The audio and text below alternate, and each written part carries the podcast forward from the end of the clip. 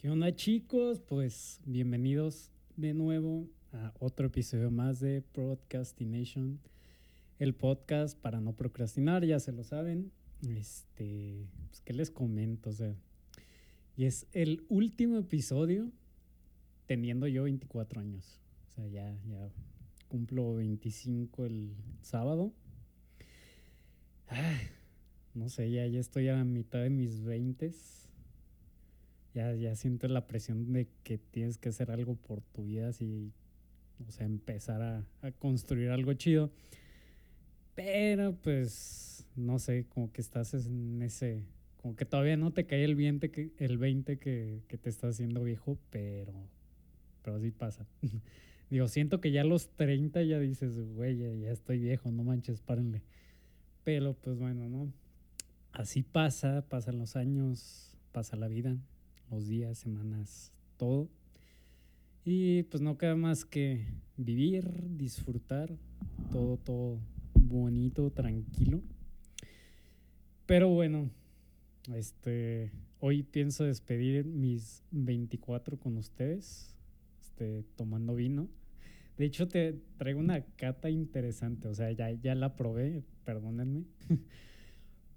Pero quería probarlo, o sea, se me hizo algo interesante, porque pues ahí, ahí les va la historia, ¿no? O sea, andaba cerca de una plaza donde está Chedraui, en Plaza México, y andaba yo cerca, y ahí suelo cortarme el cabello, bueno, en una de los locales, y dije, ah, pues si llego y está la, la señora que me corta el cabello, que ya sabe cómo me lo deja y más o menos sabe qué onda, porque si me lo corto con alguien más no sabe ni qué show este, dije, pues si está, este, me lo corto, si no, pues a ver qué onda, ¿no? Total, llegué, no estaba y fue como, pues ni modo, ¿no? Y este, entré al Chedraui.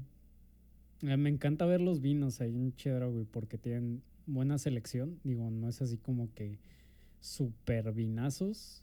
Bueno, algunos sí, o sea, sí, sí, sí tienen buenos. Pero pues hay de todo, o sea, tienen precios accesibles, otros que no tanto. O sea, tienen una botella de 68 mil, 70 mil, algo así. Que, que, esa la quiero probar, pero pues casi casi es, es más del enganche de un carro. Entonces, o sea, ya que me sobra el dinero, sí, sí la pruebo sin problema. Y les digo, pues andaba ahí viendo vinos y todo. Y decidí como que, pues dije, eh, o sea, vi, vi, el que estaba buscando, pero no dije, me espero para, para comprarlo. Y en eso iba dando la vuelta para salirme del pasillo de vinos, bueno, la sección de vinos. Y en eso veo un letrerito que decía 38 pesos. Y así como, ay, sí, no manches, ¿a poco sí? Y o sea, había un estante con varias botellas. Y así como, nah, no creo. Y ya fue como que dije, bueno, va, vamos a checar, ¿no? Lo agarré, fue el verificador de precios.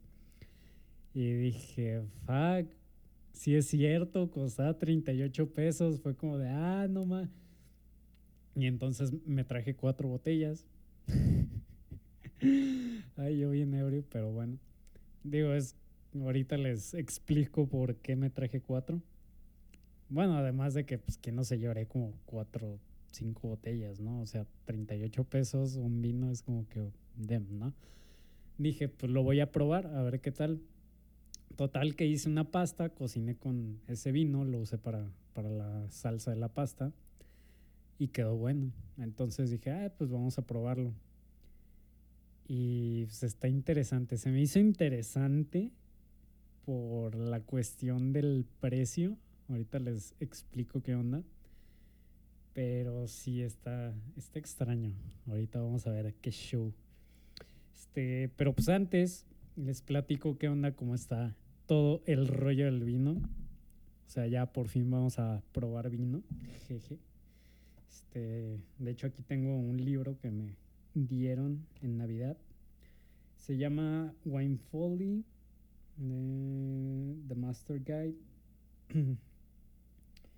Eh, los autores son Madeline Pocket y Justin Hammack. Está muy bueno, está, está muy, muy chido. Este, es como, como el que les había comentado del de Flavor Matrix, algo muy, muy parecido. O sea, viene muchísima explicación de vinos, o sea, clasificados, de qué tintos, blancos, dulces, este, semidulces, o sea, viene muchísimo, este, vienen gráficas de cuánto tiene taninos, este, acidez, aromas, intensidad, o sea, viene muy bien explicado. Este, eso sí, viene en inglés, entonces, pues no, no podemos decir así como que, que es para todos. Este, si les gusta el vino y quieren como que aprender más, es un libro muy muy bueno, la verdad, buenísimo. Es que estoy buscando la sección de producción de vino, de tinto más bien, porque el blanco varía un poquito, pero eh, básicamente lo mismo, ¿no? Ah, ya me la pasé. Eh, bueno, aquí está, ¿no? Este, pues todo comienza, o sea, desde que plantas la semilla de la vid, así se llama la planta, bueno, así le llaman. Este, pues técnicamente es una enredadera, entonces le tienes que poner una guía para que vaya ahí como que teniendo ese soporte. Entonces, pues ya crece la plantita, es, este, básicamente es como un árbol, por así decirlo. Y es como entre un árbol, una enredadera, algo así, básicamente. Y entonces empieza pues a florecer, así a dar de que pues pequeños frutos, bueno, más bien empieza con hojas, que es cuando, o sea, pasa el, el invierno es cuando empiezan a salir las hojitas. Y esto va a ayudar a que cubra las uvas. Este, ya en verano es cuando empiezan ya a salir las uvas y se empiezan a desarrollar. Y pues ya la cosecha generalmente es como en septiembre, octubre. Este, ya depende, o sea, si quieres un vino de cosecha tardía o algo más, más dulce, pues ya obviamente lo, lo haces una cosecha como en octubre, noviembre, diciembre inclusive. Bueno, ya diciembre no, pero sí en noviembre. Y pues, o sea, hay varios factores que, que influyen en, en, toda la producción, pero pues básicamente es como el ciclo. Y ya después, cuando es la cosecha, este, recogen las uvas, hay máquinas o puede ser manualmente. Este, recogen las uvas y después las pasan a una máquina que es el despostillado, si mal no recuerdo. Es que como ven en inglés no me acuerdo de algunos términos en español, jeje.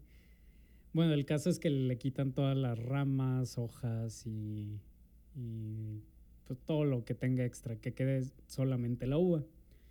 Después de eso, pues ya lo pasan a, a una máquina donde la trituran, donde exprimen toda la uva, que antiguamente, o sea, como las películas, así como te lo cuentan, este, la, después de la cosecha se aplastaban las uvas con los pies. pues obviamente no tenían una máquina y eran grandes cantidades de uva y pues se hacía todo un festejo, que en algunos pueblos de Italia sí lo siguen haciendo. No me acuerdo si, creo que era en Toscana.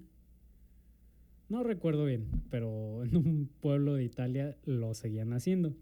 Y está muy chido, la verdad, o sea, que se siga como que conservando ese tipo de tradiciones y pues haciéndolo como una festividad más que nada.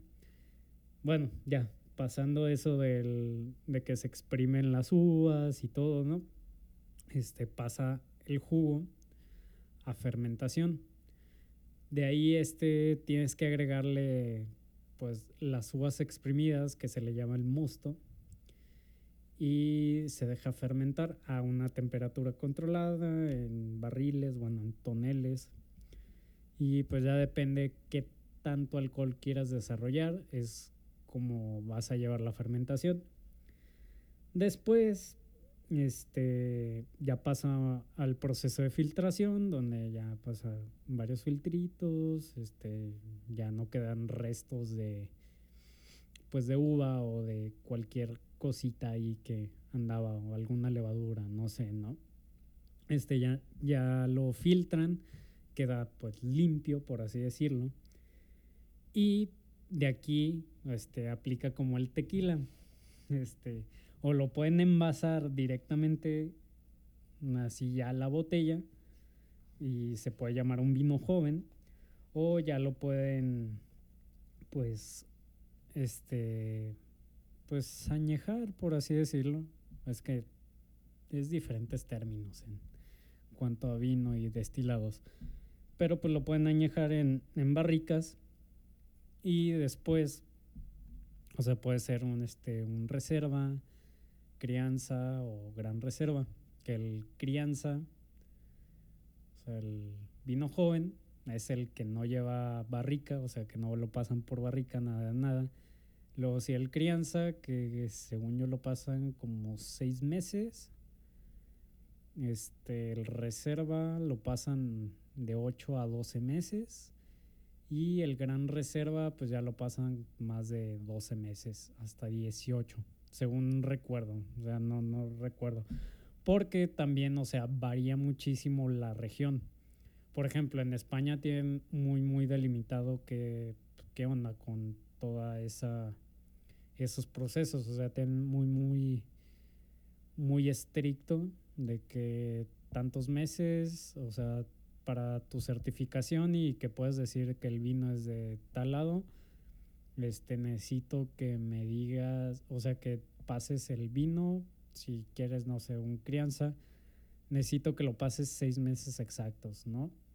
Digo, esto se da más en La Rioja, que es, pues, el gran productor de vino de España, que tienen vinos muy buenos, muy, muy ricos. Y pues sí son muy, muy estrictos. Aquí en México no es tanto. Este, pues ya va a depender muchísimo la zona. Y pues también, o sea, qué tan, qué tan específica sea la legislación, ¿no? Este, pero pues básicamente es todo ese proceso. Digo, ya hay vinos más caros dependiendo pues el rendimiento, la uva, este, digo también lo que lo pasan en barrica, Mm, pues la cosecha, qué tal estuvo. Pues no sé, son varios, varios factores ahí que, que influyen bastante. Pero pues ya saben, al menos si van a, a comprar un vino, ya saben qué onda con joven, crianza, reserva y gran reserva, ¿no? Este, eh, pues les traigo el vino tinto, ahora sí. el vino tinto de 38 pesos. No, o sea, no, no, no, no pueden creerlo. Ahorita van a ver qué onda. Este se llama Catoño, el vino. O sea, no viene con una uva especificada. Porque generalmente, o sea, en la botella te viene especificada de qué uva es. Puede ser de que, no sé, Petit Merlot, Tempranillo, o Tempranillo y Merlot, o Cabernet Tempranillo Merlot, no sé. Y este, ya depende de mucho, o sea, pues, del productor, ¿no? A ver, vamos a leer un poquito la ficha técnica que viene de acá. Ah, vino tinto seco seco, producto de España, Mm, de un bello color rojo rubí, conserva plenamente todos los aromas primarios, armonioso, paso de boca suave, ligero y muy equilibrado. Servir entre 16 y 18 grados. Embotellado por Capel Vinos S.A. Molina Espinardo. Este es de Murcia, España, entonces las regulaciones allá pues, a lo mejor no son tan estrictas como les comentaba en La Rioja. Ah, tiene 11% de alcohol, son 750 mililitros y así, ¿no? Básicamente es eso. Este, no viene especificada las uvas, como les digo. Ahorita les explico qué show, pienso, qué, por qué lo dieron tan barato. Pero pues ya saben, pasemos a la cata. O sea, ya lo había destapado porque neta el corcho está, está tope, no puedes sacarlo así como de un jalón. Entonces, ya lo había sacado. O sea, no va a haber ASMR de cómo destapar un vino.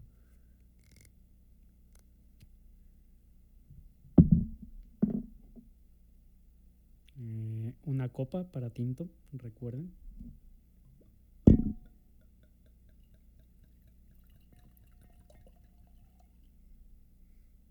Este, generalmente cuando sirvan vino, no sirvan como que a media copa o toda la copa llena.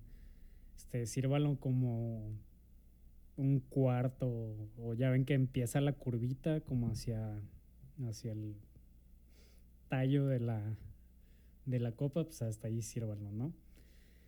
Ah, vamos, este, ya se la saben. Primero parte visual contra, no sé, un fondo blanco, un mantel, una servilleta, una hoja, lo que tengan a la mano. si vemos, si tiene cierto color rubí, pero se ve un poquito opaco. Y tiene como que el ribete, o sea, lo de alrededor, se ve muy, muy como marrón más o menos. Eh, o sea, se ve muy, muy ligero. O sea, si la dan un poquito la copa y la regresan, no se ve que el vino sea espeso, o sea, que es muy, muy líquido. Este, ahorita no se ve que tenga, bueno, aquí no se puede apreciar tanto, no se ve que tenga algún sedimento, digo, ya al rato veremos si sí, ya que se acabe la copa. ¿Qué más? ¿Qué más? Este, pues básicamente eso, ¿no? O sea, color, sedimentos y qué tan espeso se ve. Después pasemos a la parte aromática. O sea, no la agiten, todavía no la agiten, espérense. Porque generalmente, ahí les va la explicación, o sea, los aromas, antes de, de oxigenarlo, te da ciertas características, no sé, te puede dar algunas frutas, este, algunas flores, hierbas, y cuando lo agitas es generalmente que se desarrollan los aromas terciarios, que son los de la fermentación en barrica, bueno, los del añejamiento en barrica, perdón, eh, que es vainilla, tabaco, este, hule, mm, látex, o sea, cosillas así, ¿no? O sea, algo más complejo que no es tan frutal, este, se lo puede dar la barrica. Y eso generalmente lo percibes en, cuando ya se oxigena. Cuando giras la copa y haces que el vino haga el remolinito y todo, ¿no? Ah, veamos primero la primera cata olfativa. Zarzamora. Puedo leer zarzamora poquito de fresa, pero con fresa un poquito madura. O sea, poquito, no, no de que fresa súper madura, ¿va? Mm, huele como a pastito, como a pasto húmedo. Sea, no recién cortado, sino húmedo. Un poquito a ciruela.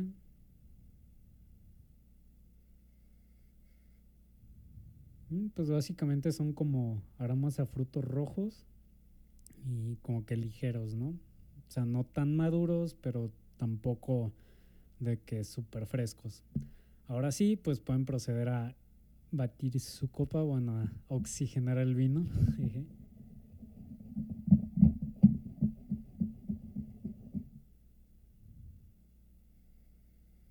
y aquí se le vieran un poquito de más aromas poquito de como de plástico, más bien como tipo como las pelotas de esas que son de, de plástico. Poquito como a, a tierra, como tierra mojada. A ver, déjenlo oxígeno más. Digo, también tiene que ver, como les había comentado, este, la, la temperatura. O sea, entre más frío, menos aromas vas a captar. Y entre más caliente, pues más aromas captas, ¿no? Mm, ahora sí, una fresa muy madura, una zarzamora muy madura. Les digo, evoluciona bastante interesante. Como también un poquito de Jamaica, ¿saben? Y al girar la copa y que el vino regresa a su estado natural, o sea, podemos ver que el vino son, es, es muy, muy ligero. O sea, no es tan denso, no queda como las famosas lágrimas. O sea, no quedan. Es un vino muy, muy líquido, muy ligero de beber. Este, pues pasemos a la cata este, gustativa. Digo, ahorita vamos a ir viendo cómo evoluciona con la temperatura, porque lo tenía bastante frío, porque aquí en mi cuarto hace mucho, mucho calor, y más cuando le cierro para que no entre ningún ruido de los vecinos. Pero pues ahorita se va a calentar un poquito y lo volvemos a catar sin problemas, ya se la saben. Este, pasemos. Ah, lo que pueden hacer es darle un pequeño trago este, como enjuagarse la boca, por así decirlo, y se lo pasan. Y el segundo trago ya es cuando analizamos un poquito más el vino y pues qué onda. Porque a veces tenemos residuos de comida o no sé, pasta de dientes o, o alguna bebida que tomamos. Y pues eso hace que se lleve como todas esas partes gustativas que tenemos ahí restantes y ya podemos catar el vino más a fondo.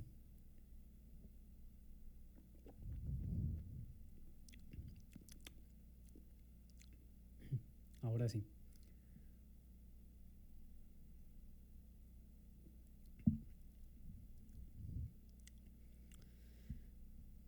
Mm, tánico lo noto un poquito.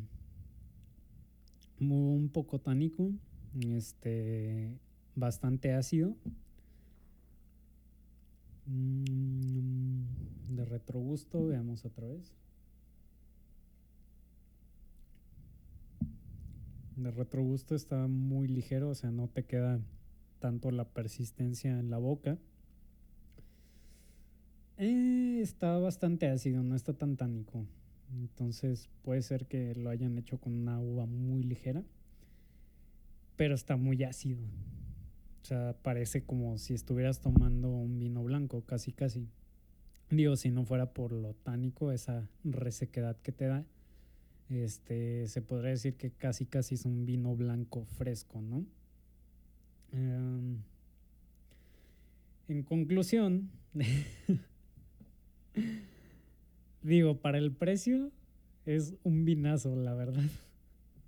O sea, para el 38 pesos es, es una cosa interesante. Este, tiene varios aromas, digo, a lo que yo ya lo caté. Este, tiene muchos aromas terciarios, este, tiene un poco de madera, vainilla, este, chocolate, mm, pues todo lo, todo lo que les comenté después. Este, sí tiene bastantes aromas. Entonces, ¿qué, ¿qué onda? O sea, ¿qué pasó con este vino, no? Digo, lo pasaron por barrica, evidentemente, pero este, mi teoría es que ya se le estaba pasando de fermentado, entonces ya empezó a desarrollar ese sabor ácido. O se les pasó en la barrica, que no te han considerado, y pues ya no cumplen con los estándares o con las normas del país, o bueno, más bien de la región, y pues ya lo venden súper baratísimo. O pudiera haber sido de que una parte de un vino, o sea, se les quedó, salió mal en la producción algo, y pues lo rebajaron con otro tipo de uva, y pues ya fue como ahí una mezcla y lo vendieron barato, como para no perderle. Digo, esto pasa cuando consigues vino barato. Digo que no pasa nada, o sea, yo lo estoy usando como para tomar diario, o sea, la comida, una copa, refrescante, a gusto. No es un hábito alcohólico. sea, de hecho, en, en Francia y en España está como que la dieta básica de, de ese país, tomarte una, una copa de vino. Digo, que los taninos ayudan como ciertamente a, cuestiones cardíacas. Digo, ya hay estudios y todo. Eh, pero pues no está mal, o sea, digo, tampoco me va a servir la copa llena y me la voy a tomar, porque ya sería como un tercio de botella, casi, casi. Entonces, pues lo que haces es como que te sirves poquito, lo disfrutas rico, todo chido, ¿no? Y así es como yo lo estoy usando, o para cocinar también. O sea, no, no pasa nada. Digo, es un vino barato, pero si quieren ir por él, no, no pasa nada. Digo, sí, se, se, me hizo interesante como que catarlo con ustedes porque pues se dan cuenta de que, o sea, a veces hay productos que son baratos, pero tienen pequeñas sorpresitas como este, que, que tiene muchos aromas. Y yo a mí, o sea, a mí me encanta que tengan muchísimos aromas, que sea muy complejo aromáticamente. O sea, eso me encanta, me fascina. Uf, me vuela la cabeza, es como delicioso. Este. Y también que sean pasados por barrica, o sea, me, me encanta. O sea, ese aroma a madera, vainilla, a chocolate, no sé. Me, me, atrae bastante esos vinos. Digo, en sí, de los tintos, de los blancos, o sea, no he experimentado tanto porque prefiero el tinto, sinceramente, pero o sea, no, no estoy cerrado, ¿va? Este, ya después les consigo un vino blanco y lo catamos. De hecho, a ver si consigo el, mi favorito del blanco, que es un Chenin Blanc del 2016 de El Acheto. Está increíble, tiene una característica que te vuela la cabeza ahí. Pero bueno, este y ahorita lo seguimos catando, no pasa nada.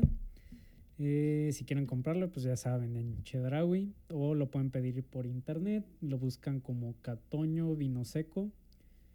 Y ahí les estoy subiendo la foto en mi Instagram, que es arroba ericrom21. Y pues así, ¿no? Ya saben. Eh, ¿De qué hablaremos hoy? ¿De qué hablaremos? pues recientemente acaban de pasar los Grammys qué, qué, qué locura con esos Grammys, ¿no? Ay, ¿qué les puedo comentar? Este, no pasa nada, digo, yo no soy fan de ver los Grammys, la verdad. No, no es como que, uff, me fascine. Pero pues ahí te vas dando una idea un poquito de cómo se mueve la industria, qué es lo que está en tendencia y, y todo, ¿no? Digo que últimamente le han dado como que los premios completamente a Bad Bunny y es como que, ay, güey, o sea, hay más artistas. Digo, lo que, por lo que me interesa a veces los Grammys es más por el género que, que me gusta, que es pues, lo de metal. Que, digo, ya nada más dan como uno o dos premios, que es como que lo dejan muy, muy a un lado y se enfocan muchísimo en el pop y la música urbana que pues sí, obviamente está pegando ahorita y pues es en lo que te tienes que enfocar. Digo, si te vas, no sé, unos 20, 30 años antes, pues vas a ver música electrónica, un poquito de, de rock, rock pop, eh, cosas así, ¿no?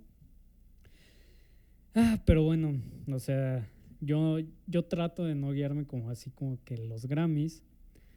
Digo que está chido verlo, como les digo, o sea, es para saber pues qué onda con las tendencias y todo, así como Billie Eilish, que había ganado como siete, nueve Grammys, no recuerdo, es como que, güey, o sea, tiene su mérito, la verdad. Y investigando también, este, vi que ese álbum de Billie Eilish, el, ¿cómo se llama? Ah, no me acuerdo, se me fue el nombre. Pero bueno, saben de cuál me refiero, el que pegó bien chido.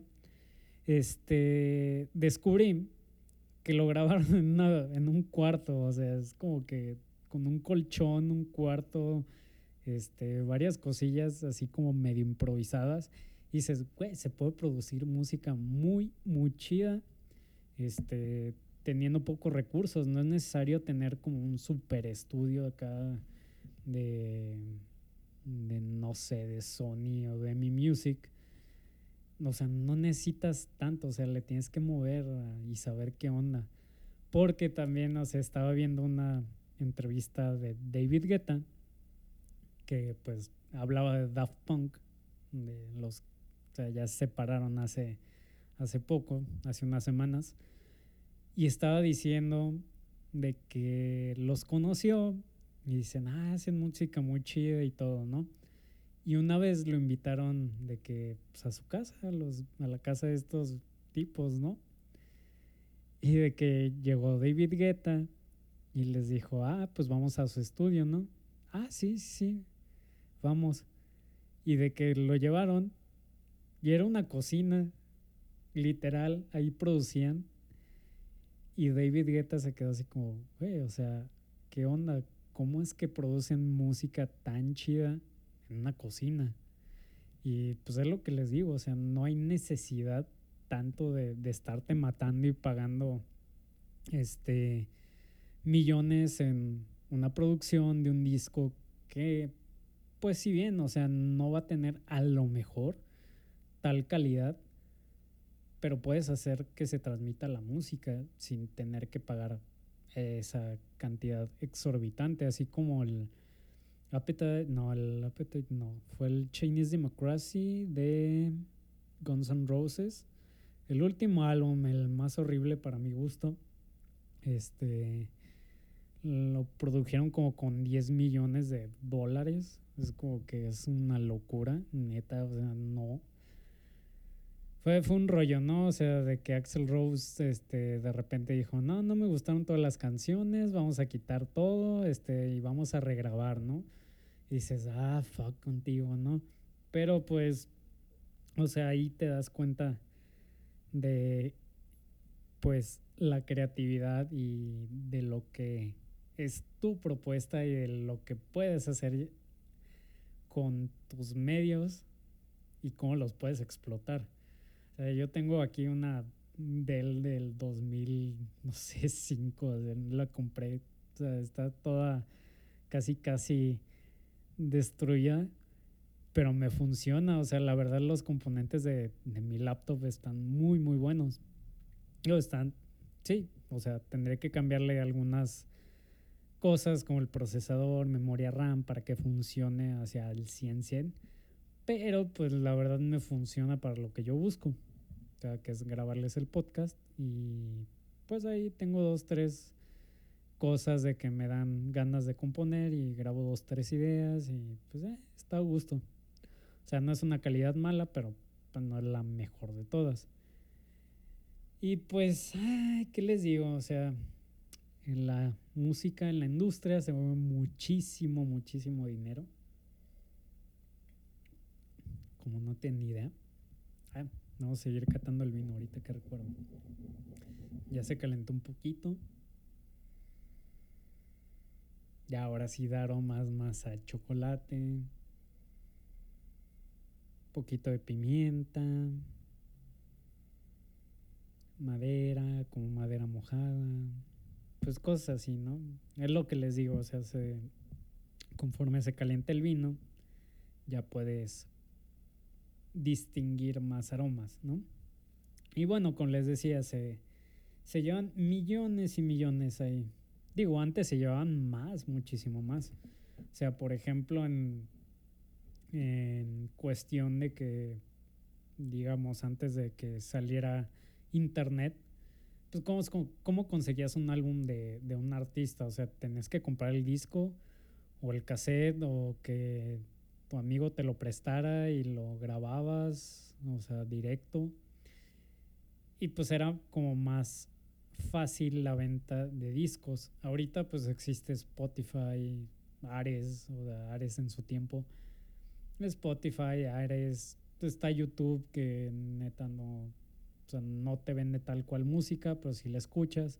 Digo que esos programas y todo ese software, pues le pagan al, al artista por tantos views, te pago tanto, por tantas reproducciones, te doy cierta cantidad de dinero. Que pues eso ya lo maneja pues la, la productora o quien lo quien le invirtió al proyecto, a la grabación, ¿no? Pues les digo, antes era muchísimo más fácil bueno, no más fácil, o sea, más, bueno, sí, más fácil la venta de, de, discos o la venta de cosas grabadas que ahorita, o sea, ahorita les digo, se pueden meter a YouTube y escucharla 20 veces y no estás con que esperando en la radio a ver a qué hora suena o buscando el álbum de, no sé, X banda o X cantante que puedas este, comprar y ya puedes escuchar tú. Y en esa parte, pues las disqueras lo vendían a sobreprecio, bien cañón. Y se quedaban dinero y aparte pues le daban al manager de la banda y a la banda dependiendo pues cómo quedaran en cuanto a números en el contrato. Y aparte, pues lo que más se moviera en los conciertos también. O sea, principalmente antes era el ganar por ventas de discos. Pues si se acuerdan les daban o sea, discos de oro, discos de platino, de diamante, dependiendo las vistas, digo, las ventas que tenía ese artista. Digo, ya ahorita ya no se maneja tanto eso, eh, les digo, es como que Spotify y eso, ¿no? Y aparte, o sea, el extra que manejaban eran las giras y los conciertos de, de los artistas. Y ahorita lo que más le están tirando es como a los conciertos, o sea, es al revés. O sea, se tornó completamente al lado opuesto. Pero pues está bien, o sea, digo, evolucionan las cosas, no puede quedarse alguien estancado y decir, ah, pues, voy a hacer 500 millones de reproducciones en Spotify para que me vaya bien, ¿no? No, pues obviamente tienes que salir y darte a conocer públicamente. Digo que hay artistas que no dan conciertos y pues ahí se quedan con su música. Digo, es válido, no, no pasa nada. Pero pues sí, o sea, los tiempos cambian bien cañón. Mm, es como probar agua de Jamaica. no, o sea, está muy ligero y está muy ácido, es como les digo, es como un agua de Jamaica. Pero con esas características aromáticas de un vino. Pero bueno, continúo. Luego me pierdo y me salgo del tema. Este, y pues se preguntarán, ay, ¿qué, qué, qué escuchas de, de, música, no? O sea, creo que quien dice escucho de todo es una mentira grandísima. O sea, nadie escucha de todo, nadie le puede gustar de todo. O sea, siempre va a haber algo que te disguste o que no te, no te atraiga del todo. Entonces, a esos que dicen de que, ay, me gusta escuchar de todo, ¿no? Pues no les creen nada. O sea, les dice, a ver, ponles death metal a ver si, si les gusta escuchar de todo, ¿no? Pero pues básicamente mis gustos se resumen en rock, metal, algo electrónica, eh, dos, tres de pop y ya. O sea, es lo que más escucho. Digo, hay en el rock y en el metal hay un sinfín de géneros, ¿no? Bueno, de subgéneros. Que pues ya ibas con el thrash metal, el glam metal, el doom metal, bla, bla, bla, bla, bla. Que sí, escucho un poquito de todos, no, no te miento. Este, ya lo controversial como reggaetón, eh, lo puedes escuchar en una fiesta, en un antro, no, no pasa nada. O sea, digo, es como se me hace más música de, de echar desmadre. Y ya banda. Eh, o sea, no, no, no, no, no. O sea, como para yo tener en mi celular reggaetón y banda, nah. O sea, no. No se me hace una música que en lo personal me pueda aportar algo a mí. Que si bien a lo mejor no sé, digo, ah, está interesante el recurso que usaron en la producción de tal canción, ¿no? Ah, pues va, o sea, está chido, se me hace bien, pero no es como que tenga esa canción solo por eso. Entonces, pues sí, les digo, mis gustos se resumen a eso. No soy cerrado de que, ay, no puedo escuchar reggaetón o banda si no me voy de la fiesta. No, güey, o sea, ábrete a, escuchar de todo. O sea, un, un, buen músico en sí, digo, ya si no te dedicas a la música o no estás involucrado en eso, pues, eh, o sea, no, no, no es tan significativo, o sea, te puede dar igual, o sea, no, no es tan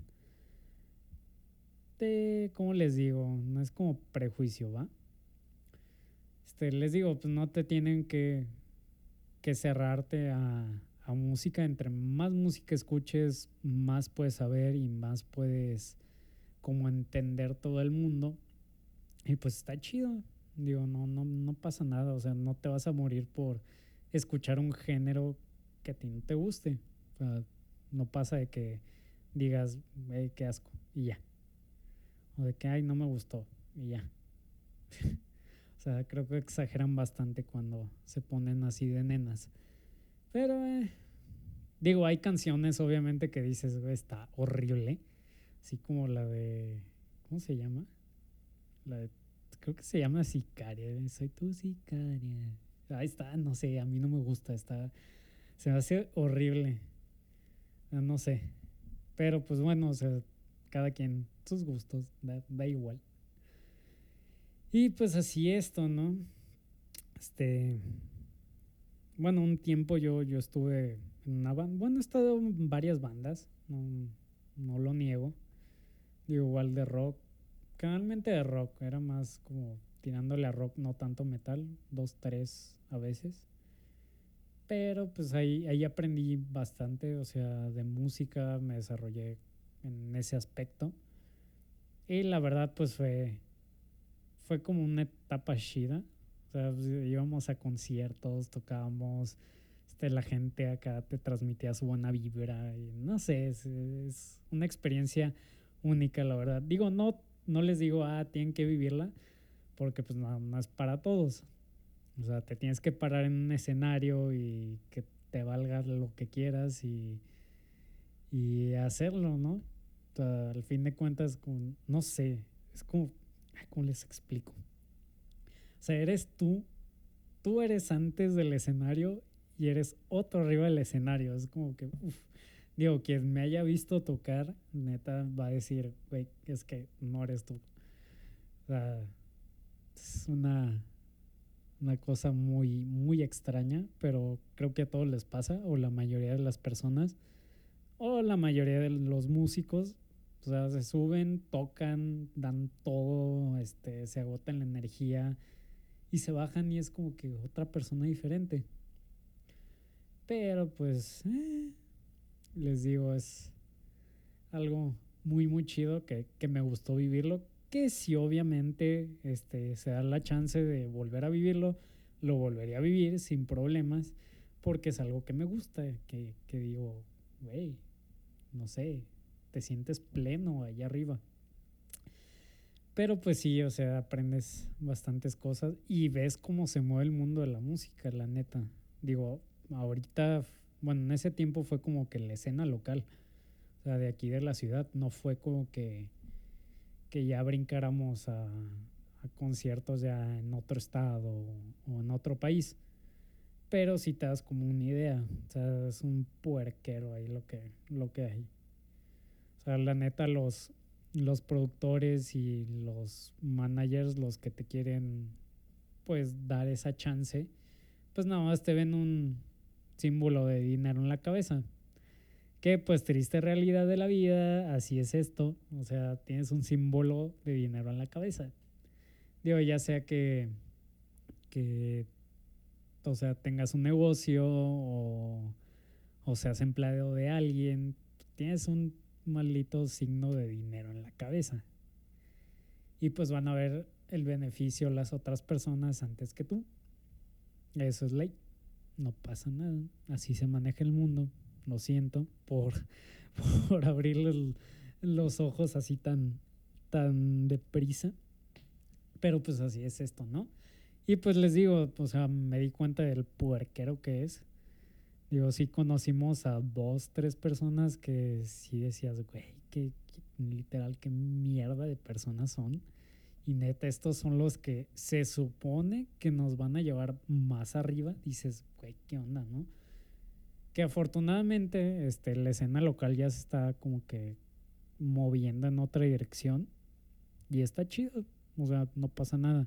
Aparte de que pues la globalización de toda la música y de todas las plataformas te da como este, esa expectativa de llegar a más gente sin necesidad de tener a alguien al lado de que te estés diciendo de que hace esto y muele por aquí y quiero que hagas esto ahora y cosas, ¿no?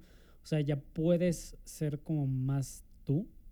Obviamente te tienes que adaptar a tendencias y todo, pero ya puedes ser más tú para llegar a más personas sin cambiar pues tu estilo, se puede decir.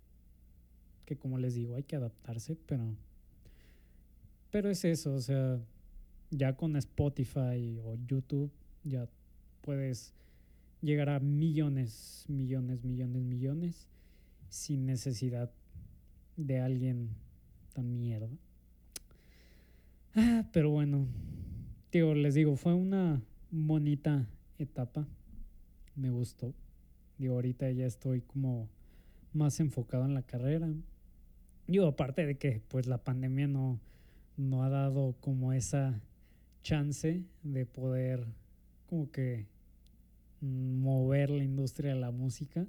O sea, porque los conciertos se quedaron estancados. Sí ha, sí ha estado habiendo en Europa, pero pues de este lado no se ve nada, no se ve progreso. Ya saben, México, vacunas, eh, una campaña de vacunación sin vacunas, es como que, ay, güey. Pero pues, digo, ya se irá componiendo todo este asunto y pues ya le vamos a ir viendo más, más forma. Pero pues bueno, así es esto, así es un poquito de la música. Ah, qué cosas, ¿no? Qué recuerdos. Me, me muchos recuerdos. Y después les contaré qué, qué onda que, que viví en, en toda esa etapa ya un poquito más detallado. Y pues ya, o sea, me van a entender un poquito de, de lo que hablo. y pues ya, o sea, en resumen es eso de que, o sea, se mueve mucho dinero. Obviamente les van a dar el reconocimiento a quien más dinero les dé a ganar. Y pues eh, va a ir evolucionando todo poco a poco. Y pues no cierren a ningún género de que, ah, yo no escucho esto o tengan un prejuicio de cierto artista o de cierta banda, qué sé yo, de que, ay, no, es que su música no me va a gustar, ¿no? Al final te acaba gustando y dices, güey, qué increíble banda, porque nunca la escuché antes. Y así pasa generalmente y eh, es un rollo. Pero pues bueno, o sea, ya, ya, en conclusión en sí, este, disfruten de la música, vivan, este, sobre la cata, pues fue un, fue un vino bastante interesante en cuestión aromática. Este, que hubo un error de producción ahí, yo creo. Por eso lo dieron barato, ya les comenté. Este, si quieren usarlo para tomarlo diario, háganlo. Si no son de que cultura de tomar vino, pues se pueden iniciar con, con este, que no está tan fuerte. Y pues así, básicamente. O sea, empiecen con vinos ligeritos y ya después van aumentándole de potencia. O encuentran un vino favorito y ya lo pueden dejar como en su colección, ¿no? Pero bueno, este ya terminamos este episodio. Ya saben, este si quieren escuchar la cata nuevamente, le regresan, prueban el vino, este, lo pueden pedir por, por la página de Chedraui, si tienen un Chedraui cerca. O creo que... No me acuerdo si estaba en Amazon, pero, pero sí, sí, sí me metí a investigar internet y sí había varias páginas que lo vendían, entonces lo pueden conseguir. Y pues eso sería todo, chicos. Este, ya saben, cuídense, este, sobrevivan disfruten de su vino, eh, sean abiertos en cuanto a música. Y pues ya, este, los veo el siguiente episodio, ya se la saben, hasta el otro martes. Y ahí la vemos.